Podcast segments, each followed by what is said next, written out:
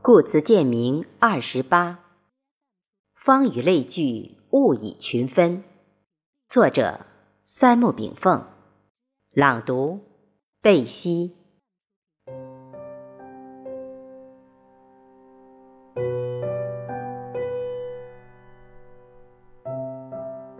大千世界虽然无奇不有，但大千世界一定循规蹈矩，其表现为方以类聚，物以群分。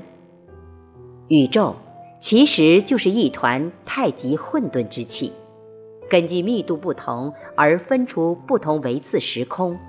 混沌之气洞开，便生阴阳二气。易经以阴阳言道。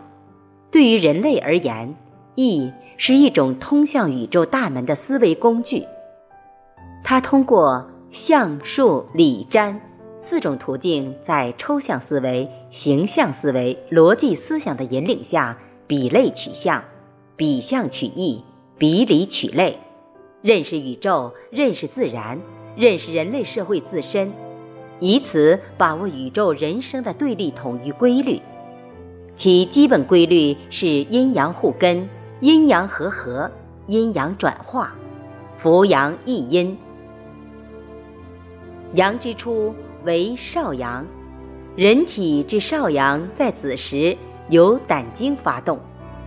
根据十二经脉的运行顺序，至夜里一至三点，则子时进入丑时，胆经退令，肝经当令。即子时，胆经发动少阳升起后，将人体值班室的当令权交给肝经。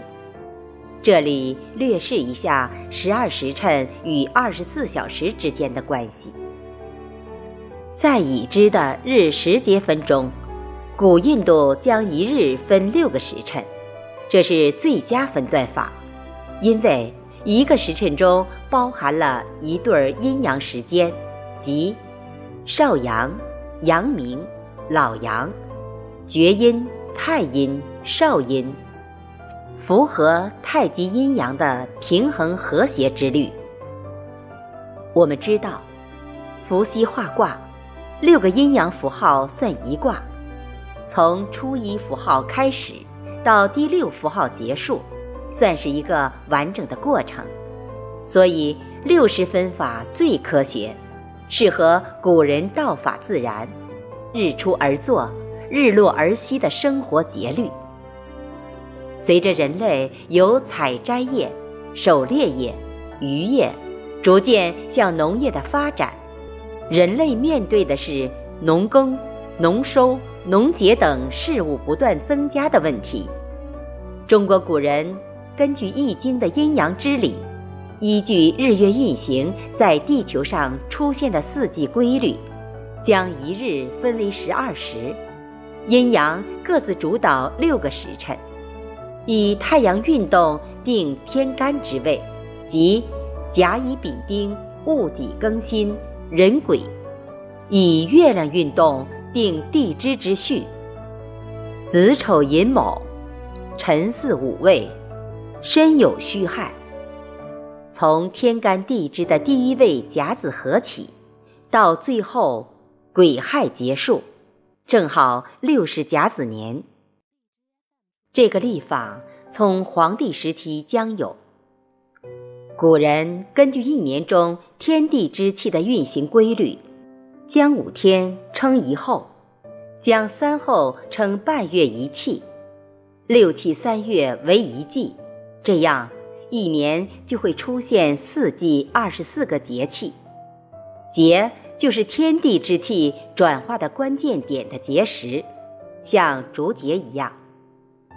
一年十二月，一日十二时，皆有六个阴阳构成。与阴阳相关金木水火土五行，以后再讲。《黄帝内经》言胆者，中正之官。决断出焉，我们的胆非常公正，人的决断力就来自胆气的充足。《黄帝内经》又言：“肝者将军之官，谋虑出焉。”肝有三项大任务：一一主藏血，水谷消化变现的血，除了随血脉循环外，其余的都藏在肝内。二主筋，全身的灵活性全靠筋的弹性来完成。三主谋虑，古代的将军不是像战国时期指点谈兵的赵括一样，带领四十万赵军去冲锋陷阵。一个称职的将军，把谋略放在第一位。后边我谈到《孙子兵法》时会细讲。兵法通常将战役阶段分为伐谋、伐交、伐攻及攻城四个阶段。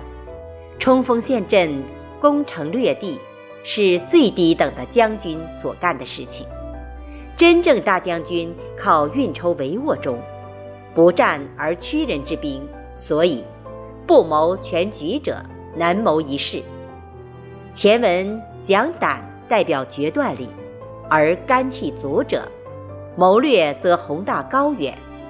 故肝视为脏腑中将军之官。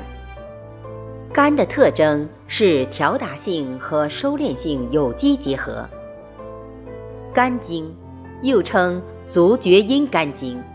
从足上两指处起源，在踝骨上约二寸处与脾经、肾经相交。人体有个重要穴位叫三阴交，就指这里。肝经然后沿大腿内侧，经腹胸，直达脑中间。十二经脉中，这是唯一一条直通大脑的阴经。就因为它主血。而大脑每时每刻都需要血。阴经人养脑，阴阳如之相继共通，